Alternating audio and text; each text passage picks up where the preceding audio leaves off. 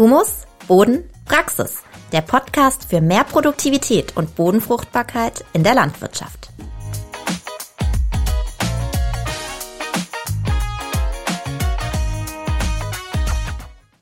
Hallo und herzlich willkommen zu unserem Podcast Humus Boden Praxis und zwar live von der Agritechnica. Mein Name ist Henrike Betz und ich sitze hier heute mit meinem Kollegen Gernot Reiser. Er ist Pflanzenbauredakteur bei der Badischen Bauernzeitung.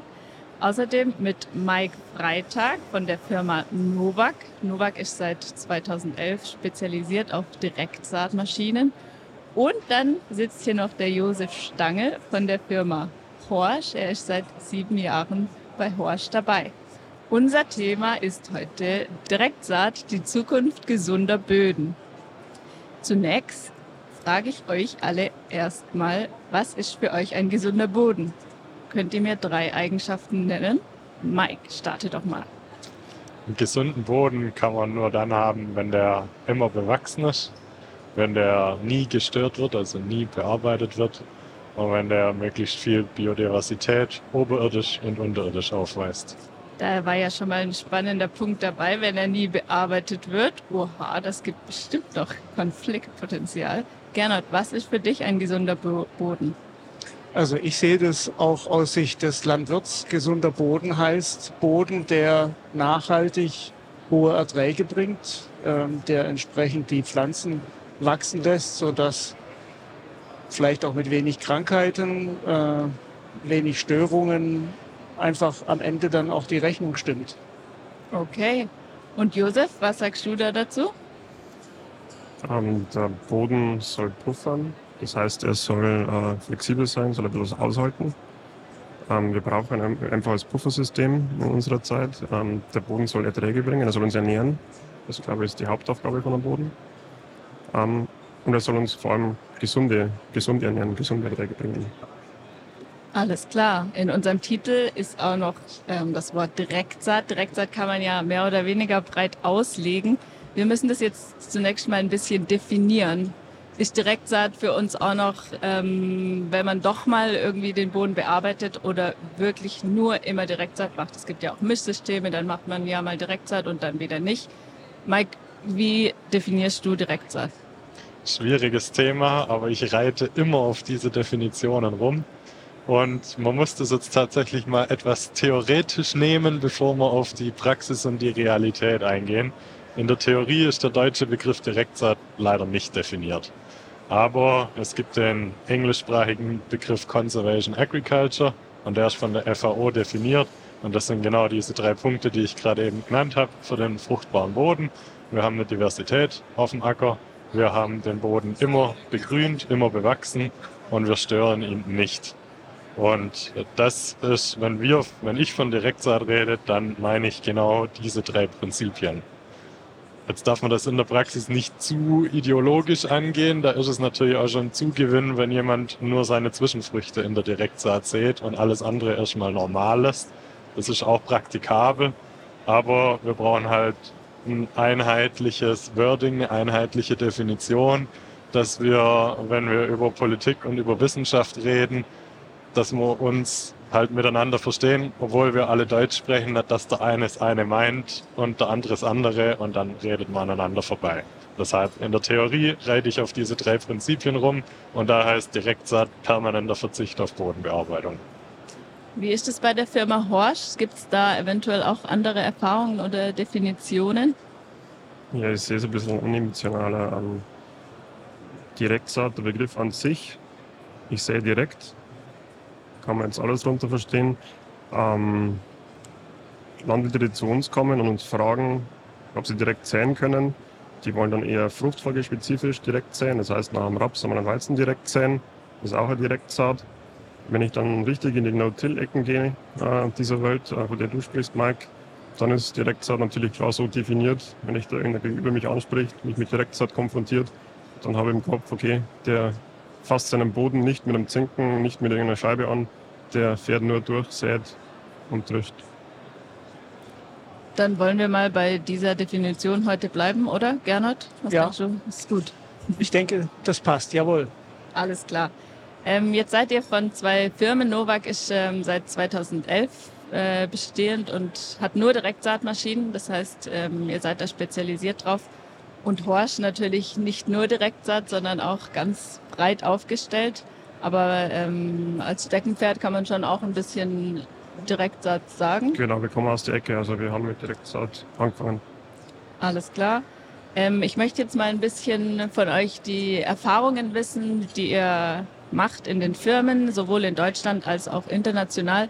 Ähm, es soll keine Werbung werden hier, also ich will weder irgendwelche konkurrierenden Gespräche noch Sticheleien ähm, und auch nicht hören, wie toll Novak und Horst sind, sondern einfach ganz, äh, äh, ganz einfach mal ein bisschen eure Versuche vorstellen, die ihr so macht. Ähm, wie ist denn das bei Horsch? Wie seid ihr da in Deutschland und international aufgestellt mit Versuchsbetrieben? Also wenn wir jetzt nur über die Versuche, Direktsaatversuche sprechen, ähm, dann glaube ich, müssen wir am Sitzenhof starten. Der Sitzenhof, unser Firmensitz, ähm, der hat einen Dauerdirektsaatversuch, der steht seit 1997 dort. Ähm, wir haben dort Parzellen draufstehen, das heißt, wir haben eigentlich rückblickend mit den längsten Dauerdirektsaatversuch in Bayern. Ähm, und dort kann man eben schön sehen, wie sich der Boden entwickelt, wenn man über Jahre, Jahrzehnte ähm, nicht tiefer eingreift. Ähm, wenn wir dann den Sitznhof verlassen, dann haben wir natürlich viele Kunden, ähm, die außenrum mit Direktsaat früher bei Horsch angefangen haben. Ähm, ich muss zugeben, die meisten Kunden sind nicht so die krassen Direktsäer, die wir in der näheren Umgebung haben. Die, die splitten das ein bisschen auf, die schauen mal in der Fruchtfolge, wo geht's, wo geht's nicht. Ähm, wenn ich so zu richtig eingefleischten, direkt ja die letzte Definition, die ich gebracht habe, möchte, dann muss ich schon ein bisschen im Auto fahren. Äh, da findet dann nicht mehr so viele ähm, übers Land verstreut. Äh, da muss ich dann wahrscheinlich auch auf einem anderen Kontinent. Ähm, und dann habe ich eigentlich über die letzten, oder habe zumindest Erfahrung, die länger andauert als 10, 15 Jahre. Und so lange braucht einfach Boden, bis er sich einstellt. Das heißt, ihr habt auch in USA, Kanada Genau. oder Australien, ähm, Afrika eigentlich weltweit verstreut, überall wo wir aktiv sind, ähm, haben wir dann unsere Kontakte gekriegt und haben ein weites Netzwerk. Okay, alles klar. Wie schaut es bei Novak aus? Ihr seid ja aus Frankreich. Sind da auch die meisten Versuchsbetriebe oder? Tatsächlich nicht. Ähm, unser Markt ist auch weltweit, wenn auch zahlenmäßig wir nicht so stark vertreten sind wie jetzt andere Mitbewerber. Wir haben weltweit irgendwo so 150 Maschinen und die sind aber verteilt eigentlich überall. Ich glaube, in Südamerika haben wir noch keine platziert, aber ansonsten so ziemlich überall vereinzelt Maschinen und der stärkste Markt ist tatsächlich Deutschland, wobei wir da auch sehr aktiv sind. Und ähm, da haben wir Landwirte mit Erfahrung bis ja, 2019 war der erste, der in Deutschland eingestiegen ist, der Lutz Decker. Und weltweit sind da aber auch einige dabei, die eben ja, die Firma und das Thema Direktsaat schon seit 2011, 12, 13 begleiten aus den Anfängen und die das tatsächlich auch permanent durchziehen. Also ohne da nochmal mit einer Bodenbearbeitung reinzukrätschen und ja, da könnten wir jetzt wahrscheinlich den restlichen Tag drüber reden, welche Erfahrungen und Beobachtungen die da machen. Aber um es kurz zu halten, also es funktioniert. Die bleiben dabei, die sind überzeugt. Es gibt Höhen und Tiefen, wie das glaube ich immer ist, wenn man ein System komplett umstellt und da ins, ins kalte Wasser spricht, äh, springt, was der Josef angesprochen hat, ist natürlich richtig. Es gibt Kontinente, die sind da deutlich weiter. Südamerika, ähm, auch Zentralamerika, Kanada, Neuseeland, Australien, die machen das alle schon seit 20, 30 Jahre. Aber ähm, bei uns kommt es jetzt neu an und deshalb ist ja die Herausforderung da noch etwas größer, es sind vielleicht auch mal Rückschläge größer. Aber wir adaptieren da und es geht gut voran und es funktioniert. Wie gut funktioniert es auf dem Betrieb, wo ihr seit 1997 Versuche macht in der Direktsaat? Also das ist äh, angelegt worden eigentlich zu Forschungszwecken. Das war damals ein Projekt, ähm, ein staatliches, und dann haben wir es einfach weitergeführt, weil es uns selber interessiert hat. Äh, wir haben quasi verschiedene Betriebe simuliert. Der erste Betrieb hat eine bestimmte Fruchtfolge gehabt und hat jedes Jahr gepflügt. Jedes Jahr gepflügt. Das heißt, ähm, den Boden umgedreht, einmal rechts nach links, oben nach unten. Ähm, dann haben wir einen zweiten Betrieb, direkt daneben, auf dem gleichen Boden, gleiche klimatische Bedingungen, alles gleich. Ähm, der hat jedes Jahr tief gelockert, auf 30 Zentimeter. dem Zinken. Der dritte Betrieb hat wieder alles gleich gemacht, aber hat flach auf 10 cm nur gelockert. Und der letzte Betrieb hat den Boden so gesehen, Marken mal angefasst und hat nur gesät. Ähm, direkt gesät. In die Stoppe, natürlich Pflanzenschutz und alles gedüngt, alles gleich, gleiche Sästeg, gleiche Sorte. Ähm, und dann haben wir halt die ersten Jahre wenig Unterschiede erkannt und dann wurden ähm, so nach 10, 15 Jahren die ersten Unterschiede sichtbar, dass die Direktsaatparzelle einfach im Ertrag ein bisschen hinterherhinkt. Ähm, die Pflugparzelle, wir kommen aus einer Region, schwere Böden, im Herbst einmal schnell einfach Vegetationsende, weil es nass ist, ich komme auf die Fläche nicht mehr drauf. Staunässe, das heißt, dann habe ich einmal mit dem Flug irgendwo eine Flugsohle mir produziert, sind da die Erträge ein bisschen gesunken und über die Jahre kann man sagen, dass auf dem Standard, auf dem wir dort sind, mit Direktsatz 10% weniger Ertrag ähm, über alle Kulturen im Mittel weggefahren wird, als jetzt bei der tiefen Bodenbearbeitung mit dem Zinken. Also ich spreche jetzt nicht über Kosten, brauchen wir jetzt einfach nur rein. Der Ertrag ist um die 10, 10, 15 Prozent, geht ein bisschen über 10 Prozent niedriger.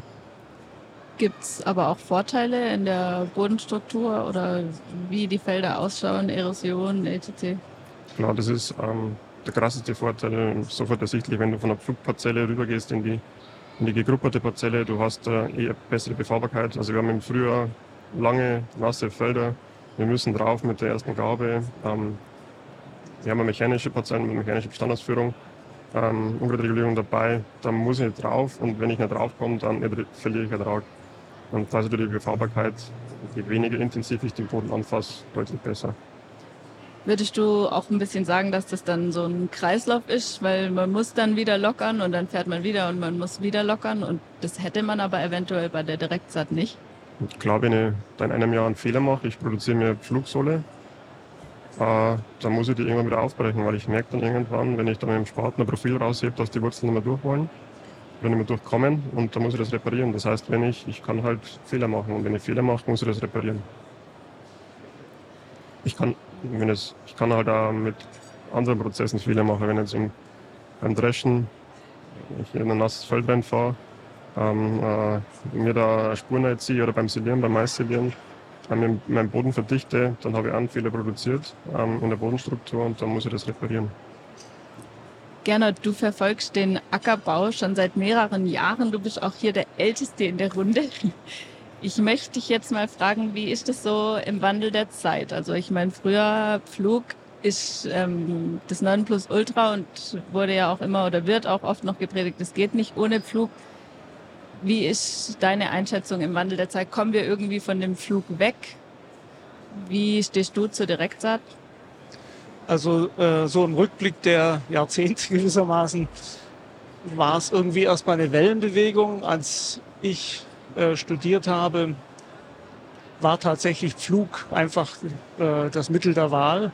Ich kann mich aber entsinnen, dass damals äh, Professor Köller von der Universität Hohenheim vom Landtechnikinstitut äh, stark die Werbetrommel gerührt hat für Fluglos. Er war ja auch äh, erfahren, war im Ausland rumgekommen und hat eigentlich äh, dieses System oder diesen Gedanken, glaube ich, aus den USA oder so aufgeschnappt und hat versucht, den in Deutschland zu etablieren. Äh, war natürlich am Anfang zäh, hat dann wieder besser funktioniert. Äh, dann kam aber irgendwie auch wieder so ein Backslash, so habe ich es empfunden, äh, dass dann doch zum Beispiel die Firma Amazone wieder einen Flug in ihr Programm aufgenommen hat, weil es irgendwie doch nicht nur ganz ohne ging. Also es ist so ein bisschen wie, wie eine Art Wellenbewegung. Ich persönlich äh, finde es natürlich schon eine schicke Sache und äh, toll, wenn man das, was der Josef eben so erzählt hat, wenn der Boden tatsächlich, äh, wenn man den so hinbekommt, dass man äh, weniger reparieren muss und dass die Pflanzen besser wachsen. Aber es, äh, was ich so mitbekommen habe, ist es halt schon so, dass man praktisch ein System umstellen muss, damit es wirklich richtig funktioniert. Und äh, da sind sehr viele Register zu ziehen. Man muss also einiges beachten. Man kann nicht einfach bloß sagen, ich höre jetzt auf zu flügen und damit hat sich's. Äh, man muss da schon ein guter Pflanzenbauer sein und auf Zack sein und sich auch informieren. Vielleicht reden wir dann gerade mal über Empfehlungen, die wir Landwirten geben können, wenn sie in die Direktzeit einsteigen wollen. Mike, du schaust so, als würdest du gern was dazu sagen wollen. Wann will ich mal nicht gern was dazu sagen? ähm, ja, schwierig da eine pauschale Empfehlung zu geben, weil halt jeder Standort anders ist, jeder Betrieb ist anders und so sind dann auch die Empfehlungen anders. Was immer gleich bleibt, sind diese drei Prinzipien. Also wenn ich die befolge, dann habe ich eine Chance auf Erfolg. Wenn ich da irgendwas weglasse, weil ich der Meinung bin, es funktioniert doch bestimmt auch mit einer zweigliedrigen oder dreigliedrigen Fruchtfolge oder ohne Zwischenfrüchte oder mit doch mal Grubbern zwischendurch, dann werde ich auf die Schnauze fallen. Und das ist einfach so, die Biodiversität ist ein Riesenhebel. Wenn ich die alleine umsetze, komme ich schon ganz weit, aber halt nicht bis ans Ziel. Wenn ich die dauerhafte Begrünung umsetze, komme ich schon ganz weit, aber auch nicht bis ans äh, Ziel. Und erst wenn ich alles drei beieinander habe, dann kann ich diese Vorteile, die man sich von der Direktzeit verspricht, wie diesen befahrbaren Boden und die gesündere Kulturen, erst dann kann ich die beobachten. Das heißt, man muss wahrscheinlich ein paar Jahre einfach mal die Zähne zusammenbeißen und das machen und nicht schon gleich nach dem zweiten Mal wieder denken, oh je, es klappt nicht, ich muss schnell wieder flügen? Würde ich nicht so sagen. Ähm, es sind zwei Faktoren oder zwei Punkte, die ich wirklich jedem ans Herz lege. Das eine ist, die Umstellung beginnt im Kopf. Nicht glauben, dass wir hier jetzt auf der Agritechnica schnell was einkaufen und ab nächstes Jahr läuft es dann und ist ein hundertprozentiger Erfolg, sondern sich erstmal in der Theorie damit befassen, mit Leuten sprechen, die das eben schon 15, 20 Jahre machen. Die gibt es in Deutschland. Äh, mit denen kann man auch sprechen. Die kann man auch mal besuchen. Es gibt mit Sicherheit auch einen Landwirt im Umkreis von 50 bis 100 Kilometer, der eben einige Jahre Direktsaiterfahrung hat, wo man mal hinfahren kann und dann diesen Gedanke im Kopf reifen lassen, mal überlegen, wo, wie passt es auf meinen Betrieb und wie kann ich anfangen. Und das ist allein schon ein Prozess, der locker mal ein Jahr in Anspruch nimmt, wenn nicht sogar länger. Oftmals hat man dann noch eine Thematik mit dem alten Teiler oder so, wo man da ein bisschen diskutieren muss. Ja, das immer schon so gemacht. Ja, genau, das kann ja gar nicht funktionieren. Braucht man da überhaupt nur einen Drescher oder reicht es mit einem Mulcher? Außer Diskussionen, die man führen muss, was sollen die Nachbarn da sagen?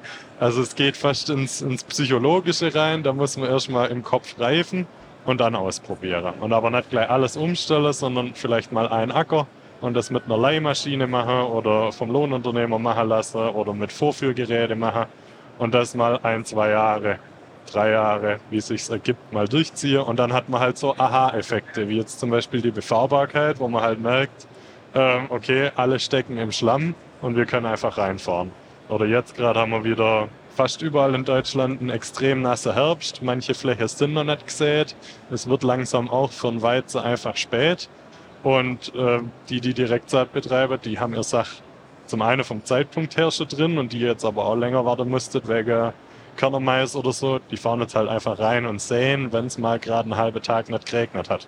Und da ist bei anderen einfach nicht dran zu denken, weil die müssen dann noch pflügen und das geht schon fast gar nicht, weil der zieht kaum und so weiter. Das sind so Aha-Momente, die muss ich haben. Das habe ich auf meiner eigenen Fläche dann, wo ich sehe, ah, auf meinem Versuchsager, da funktioniert's ja. Nebendran ist nicht so toll. Und, und dann reift der Gedanke im Kopf gleichzeitig weiter. Und dann kann man irgendwo dazu übergehen, wo man sagen, gut, jetzt stellen wir mal ein Drittel vom Betrieb um oder die Hälfte oder ein Viertel oder gibt auch mutige, die sagen dann alles oder nichts. Aber so ist es einfach ein Prozess von zwei, drei Jahren. Wie sind da die Erfahrungen von Horsch? Mike hat schon viel gesagt. Ähm, ich glaube, das letzte in der ganzen Kette ist, dass man sich Technik anschafft, dann der Prozess muss vorher einfach alles abdecken. Im Kopf beginnt, sich informieren, wirklich. Ähm, das ist, glaube ich, aktuell der schwierigste Punkt, dass man einfach praktische Erfahrung kriegt, vor allem in unserer Region, ähm, dass man da verlässliche Aussagen kriegt. Ähm, ich kann mich nicht mit einem australischen Landwirt vergleichen, wenn jetzt hier in irgendwo Mitteldeutschland ähm, Landwirtschaft betreibe. Und das ist halt einfach die Schwierigkeit aktuell, dass wir da Pioniere brauchen, Pioniere besuchen müssen ähm, die ein bisschen die Meinung, also zumindest die äh, ein bisschen in einem, in einem, als Meinungsverstärker uns wollen. Ähm, wie gesagt, wir haben unseren Versuch am Sitzenhof, der ist frei zugänglich, da kann jeder kommen, kann einmal ein Bodenprofil ausheben. Zu viel dürfen wir nicht ausheben, sonst ist irgendwann noch was weg. Aber der passt schon, also der ist wirklich, der ist immer zugänglich. Ähm, genau. Die ganze Litanei, Fruchtfolge muss ich umstellen. Also ich kann jetzt nicht erwarten, ich habe eine Flugfruchtfolge, die einfach da am besten funktioniert, die da am besten Deckungsbeitrag bringt und dann stelle ich oder kaufe ich mir direkt zur Maschine und ähm, das war's dann. Die Fruchtfolge ähm, wird sich von Grund auf ändern. Ich muss Zwischenfrüchte etablieren. Ohne Zwischenfrüchte geht's nicht.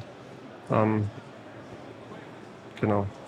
Und dann wird es halt auch Regionen geben, in denen es einfach schwierig ist. Also ich ähm, glaube nicht, dass 100% der Fläche in Deutschland direktsaatwürdig oder direktsaatfähig ist. Da schaut der Mike kritisch. Ich halte mich ja stark zurück. Ich bin noch niemand ins Wort gefallen. Sympathisch. Ähm, Glaube ich nicht, also will ich tatsächlich dagegen halten. Wir haben von denen Landwirte, die wir jetzt eng begleiten, das sind halt unsere Kunden. Das sind 40, 45 Stück in Deutschland und die sind relativ gleichmäßig verteilt. Es gibt so ein so ein kleiner schwarzer Fleck und der ist im Südosten von Deutschland. Der zieht sich dann so nach Österreich über. Das ist halt so die Pflügernation. Da ist es schwierig, Fuß zu fassen, aber einfach wegen dem Denken, nicht weil es dort nicht funktioniert. Und ansonsten haben wir eben unsere Kundschaft von Nord bis Süd, von West bis Ost. Das funktioniert, das ist überall ein bisschen anders. Einer, der mit 400 mm Räger im Jahr oder weniger wirtschaften muss, der verwirklicht eine andere Fruchtfolge und der hat andere Hochs und Tiefs, als das jetzt einer hat, der mit 1200 mm Niederschlag arbeiten muss. Ähm, genauso ist es mit der Höhe über Meeresspiegel und so weiter. Das sind ganz viele Faktoren. Aber es funktioniert und in jeder Region sitzt irgendwo ein Pionier, von dem man sich ein bisschen was abgucken kann, dass man nicht die gleichen Fehler alle nochmal machen muss. Und ein paar Fehler muss man aber auch einfach machen, um da selber dran zu wachsen. Und dann geht das. Also bin ich mir ganz sicher, es funktioniert überall. Außer Josef, du hast jetzt genau das Praxisbeispiel, wo ich sage, hast du recht, auf gar keinen Fall. Ich glaube, da müssen wir halt verlängern. Ähm, ja, wir kommen, also unsere Firma, Firmenidentität, ähm, wir kommen aus der Direktsaat, wir verkaufen aktuell 60 Prozent unserer Maschinen ähm, sind Direktsaatmaschinen, also da sind die ganzen Einzelkornleger noch gar nicht dabei. Ähm, und wir haben halt einfach dann über die Jahre Kunden, die sagen, okay, sie kommen jetzt irgendwann am Punkt mehr weiter. Sei es Resistenzen, sei es Nährstoffverlagerung. Ähm, sie brauchen eine Lösung. Und dann handeln wir auch mit dem Kunden den Schritt gegangen, dass wir sagen, okay, dann schau, was brauchst du, was, was, was können wir da machen, wie lösen wir das technisch? Und darum ist mittlerweile unser Produktportfolio einfach nicht nur noch Direktsaatmaschinen, sondern das wird laufend erweitert. Wir decken eigentlich mittlerweile fast alles ab. Also wenn wir im Jahr ähm, unser Verkaufszahlen stärkste Maschine hat irgendwie 1200 200 ähm, Stück pro Jahr. Ähm, das ist eine Universalmaschine. Das heißt, ähm, der Landwirt ist dann einfach fähig, dass er einmal, ähm, der kann auch Flug fahren, der kann auch intensive Bodenbearbeitung fahren, kann aber auch mal in eine Fläche reinfahren, die nicht unbedingt äh, vorher gelockert wurde. Und sowas ist eigentlich aktuell der, die Maschinen, der, der Typ, der es am ehesten ähm, durchsetzt, sage ich mal. Weil einfach viele Landwirte nicht komplett umstellen wollen. Ähm, die brauchen, in Bayern sagt man breites Kreuz. Also wenn du komplett von heute auf morgen umstellst, auch wenn du den Kopf so weit bist, da brauchst du brauchst einen Puffer im, im, im, Kreuz und darum ist es Stück für Stück Randtasten eigentlich immer eine sinnvolle. Das heißt aber auch, ihr würdet von dieser Definition Direktsaat dann abweichen in dem Fall, wenn ihr Mischsysteme sozusagen. Genau, also ich werfe einfach mal einen Begriff in die Runde, das ist ähm, Rotationsdirektsaat. Bedeutet, wenn es in der Fruchtfolge notwendig ist, Fusarien ein Thema. Ich habe irgendwo ähm, bei der Ernte einfach, ich musste nass dreschen, das, das, der Weizen musste weg. Ich habe irgendwo einfach Verdichtung reingelegt. Ähm, dann fasse ich den Boden an und dann habe ich nach Raps wunderbar trocken gedroschen, eine schöne Bodenstruktur. Der hat mit der Pfahlwurzel den Boden gelockert in die Tiefe, sähe meinen Weizen direkt. Dann brauche ich nicht nur ähm, Arbeitszeit und Geld verschwenden, ähm, für Bearbeitung. Josef, mir fiel gerade, mir kam gerade der Gedanke, als du äh, sagtest Resistenzen oder man kann nicht immer Direktsaat praktizieren. Ein Thema sind ja, ist ja die Unkrautbekämpfung. Ich würde jetzt gern umschwenken noch auf das Thema Totalherbizide, sprich Glyphosat. Es sieht ja so aus, als ob in der EU möglicherweise Glyphosat zugelassen wird, wissen wir noch nicht. Das, die Entscheidung kommt ja erst noch. Ähm, Deutschland sieht im Moment so aus, als wenn Herr Özdemir dagegen ist und es in Deutschland dann tatsächlich am 31. Dezember die Klappe fällt. Äh, mich würde jetzt interessieren, wie sieht aus Sicht eines Landtechnikfachmanns, eines Landtechnikers aus, äh, inwiefern ist Glyphosat erforderlich oder es gibt ja auch noch andere Herbizide. Ähm, wie groß ist die Rolle? Können wir einfach darauf verzichten oder ist es tatsächlich irgendwie, dann wird es dann schwieriger? Hm. Es wird kurzfristig nicht, nicht einfacher, wenn Glyphosat verschwindet, weil einfach unser System oder dass einfach bestimmte Prozesse sind, haben sie so eingeschliffen, dass es benutzt wird, dass es einfach Sinn macht. Ähm, aber auch wenn Glyphosat wegfallen würde, auch wenn es wegfällt, ähm, wird es kein No-Go für Direktsaat sein. Ähm, das haben wir, glaube ich, die letzten Jahre da haben wir auch schon gemerkt, als die Diskussion, Diskussion losgegangen ist, dass wir da, dass wir da als Landtechnikhersteller ähm, oder dass die Branche ähm, aktiv werden muss. Wir sind aktuell an verschiedenen äh, Verfahren dran. Ähm, ich sage jetzt bloß mal eine. Ähm, wir wollen mit Strom, also mit, mit, mit ähm, wir haben vorher einen, einen, äh, besprühen wir die Pflanzen mit einfach Medium ist Leitfähigkeit erhöht. Ähm, kann auch ganz einfach Salzwasser sein. Und dann schauen wir, dass wir hinterher dann den Bestand einfach so ähm, ähm, abtöten. Also nicht mehr der, mit der chemischen Keule. Ähm, also in dem Bereich wird sich was tun. Wenn Glyphosat wegfällt und wir sind darauf angewiesen, dann wird es Alternativen geben. Ich würde jetzt nicht von dem einen Wirkstoff ähm, eine, äh, eine Bewegung da äh, äh beenden. Nee das siehst du ähnlich. Das sind wir uns einig. Ja. Einigkeit schön. Ähm, Direktsaat im Bioanbau, gibt es da von den Firmen Erfahrungen? Wie schaut es da bei Novak aus? Wenig Erfahrung. Ganz viele Leute, die sich dafür interessieren, die es auch mal ausprobieren. Ich finde, Direktsaat passt richtig gut zum, zum Thema Bio, weil Bio eigentlich auch mal aus einer Bewegung raus entstanden ist von Landwirten, die sich um den Boden mehr Gedanken machen wollten oder mehr Gedanken gemacht haben. Davon merkt man dann heute teilweise nicht mehr ganz so viel, hat sich doch einfach auch alles ein bisschen eingeschliffen. Aber es macht absolut auch vom Unkrautmanagement her Sinn, auf die Bearbeitung da verzichten, zu verzichten, wo ich sie nicht brauche. Und das ist was, was sich jetzt einfach auch in der Bioszene umspricht, was da populärer wird. Für uns war es dieses Jahr auf jeden Fall gefühlt irgendwo ein Run von, von etliche Landwirte, wo davor einfach gar nichts los war, wo sich die Biobranche auf uns zubewegt hat und Vorführungen wollte. Und es ist aber schon so, dass es da nicht das Rezept gibt. Also jetzt haben wir schon gehört, das gibt es im konventionellen schon gar nicht so richtig. Dann gibt es das im Ökobereich erst recht nicht. Da stehen wir echt ganz am Anfang. Es gibt ein paar Pionierbetriebe, die wollen da einsteigen und Versuche machen oder sind schon eingestiegen, machen Versuche. Die können ja dann auch so kleine Erfolge vorweisen, weil sie sagen, hier drei Jahre am Stück habe ich es schon geschafft oder vier Jahre am Stück habe ich es schon geschafft, aber dann kam Ereignis XYZ und ich bin halt doch flach durchgefahren. Sehe ich jetzt, also ja, entspricht nicht meiner Definition, aber ist ja schon mal ein riesiger Fortschritt, ein riesiger Zugewinn. Und wenn wir da, wenn wir in den nächsten Jahren noch mehr Landwirte haben, die da rumexperimentieren, wenn vielleicht Saatzüchter da noch mit dabei sind und die, die Pflanze entwickelt, die eben zu dem Verfahren dann passen, wenn die Technik nur dazu kommt, die dann elektrisch oder wie auch immer nur Bestände ausschalten kann, dann finde ich, sind wir gar nicht mehr weit davon weg, das tatsächlich im Ökoanbau umzusetzen. Jetzt sind wir halt in der Landwirtschaft. Ein Jahr ist kein Jahr, also zehn Jahre sind gleich rum, bis wir das einigermaßen drauf haben. Aber in dem Zeithorizont sehe ich schon, dass sich da wahnsinnig viel bewegen wird. Wie ist das bei Horsch? Habt ihr schon Biobetriebe, die da Versuche machen? Hm, da haben wir Betriebe in, in den Nord-USA, ähm, die machen das Jahrzehnte.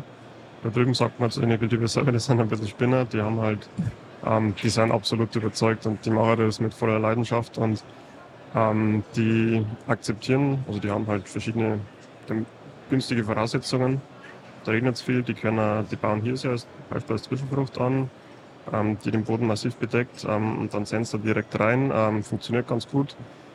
Ähm, wir haben aber auch Landwirte, die leben halt damit, dass sie vom Herzen, von einer Einstellung her direkt zu betreiben und wenn es mal nicht funktioniert, weil irgendwas nicht passt, ähm, dann kommt halt die Keule, kommt der Flug. Wir haben in Australien Betriebe, die sehen fünf Jahre direkt, dann kommt einfach in der Fruchtfolge einmal der Flug und dann sind sie wieder fünf Jahre direkt. Und das machen die seit 15, 20 Jahren und das ist ihr Verfahren.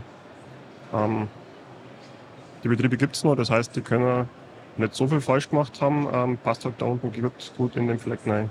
Und ich glaube, wenn wir auch um das Thema Unkrautbekämpfung ein bisschen diskutieren wollen, ähm, äh, es wird in Zukunft alternative Verfahren geben, die nicht mehr einfach auf, das, auf den chemischen Stoff angewiesen sein, äh, äh, sind.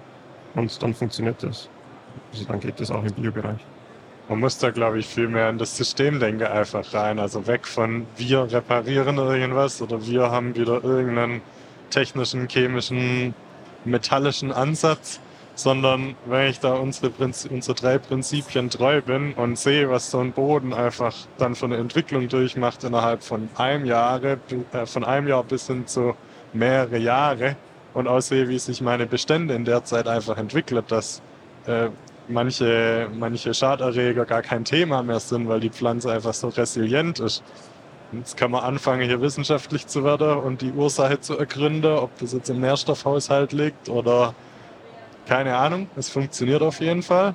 Äh, das, das müssen wir jetzt an der Stelle nicht diskutieren. Und wenn man uns, wenn man darauf eben vertraut, mit den Erfolgen, die man innerhalb von ein, zwei Jahren schon erreichen kann, wenn man das ausdehnt auf mehrere Jahre, dann glaube ich, sind eben manche Aspekte, wo man jetzt im ersten Moment Angst davor hat, egal ob im konventionellen oder im, im Ökobereich mit Verdichtung, mit äh, Problemunkräuter oder so, da hat man einfach nach ein paar Jahren direkt gesagt, dann auch keine Angst mehr davor, weil man weiß, wenn wir divers sind, wenn wir einen gut aufgestellten Boden haben, dann ist der so resilient, dann steckt er das auch mal weg.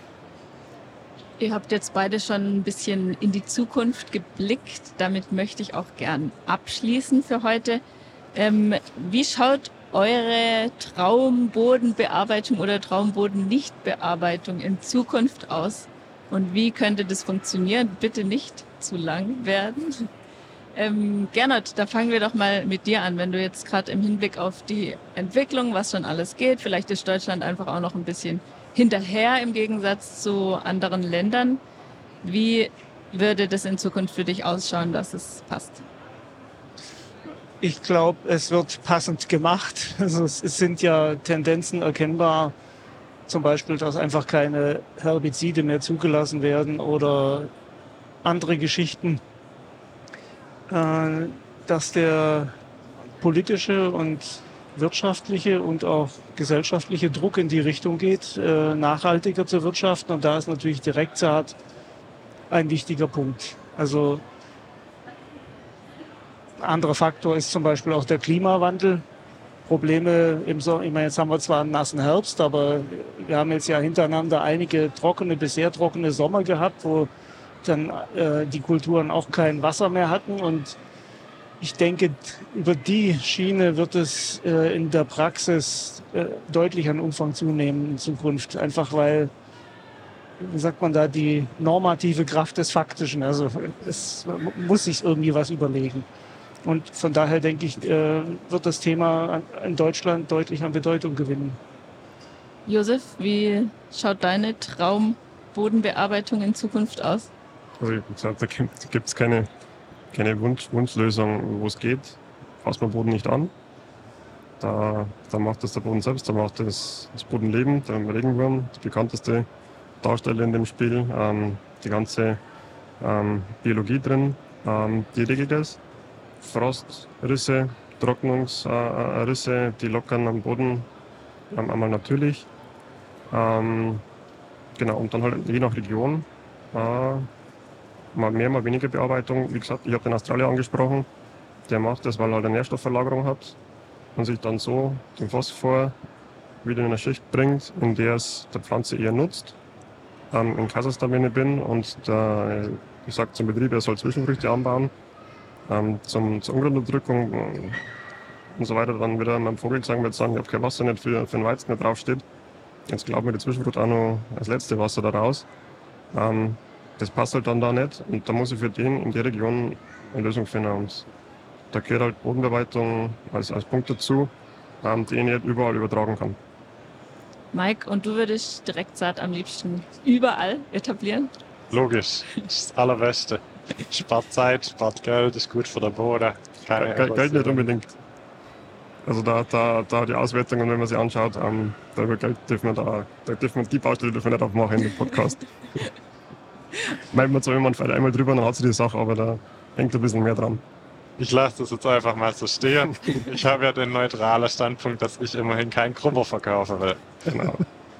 Ähm, also mein Traum ist auf jeden Fall Direktsaat. Ich, ich habe den Haken nach etliche Jahre jetzt noch nicht entdeckt, den die Direktsaat haben soll. Wir werden sehen, ob in zehn Jahren alles zusammenklappt, was mir jetzt gerade mühsam aufbaut. Mein Traum ist Direktsaat überall. Ich sehe die Vorteile, ich bin auch überzeugt, dass es überall funktioniert.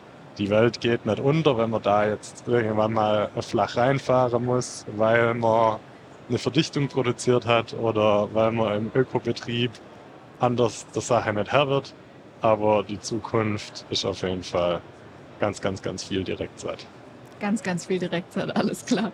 Dann bedanke ich mich bei euch allen fürs Kommen und bei euch Zuhörern natürlich fürs Zuhören und hoffe, es hat euch gefallen. Ähm, das Thema ist natürlich riesig und wir haben jetzt nur einige wenige Punkte davon angesprochen, genau wie die Agritechnica riesig ist ähm, und man überhaupt auch alles gar nicht aufnehmen kann. Wir hoffen, dass es euch Spaß gemacht hat und seid wieder dabei bei der nächsten Folge von Humusboden Praxis. Ich verabschiede mich und wünsche einen schönen Tag. Servus. Tschüss.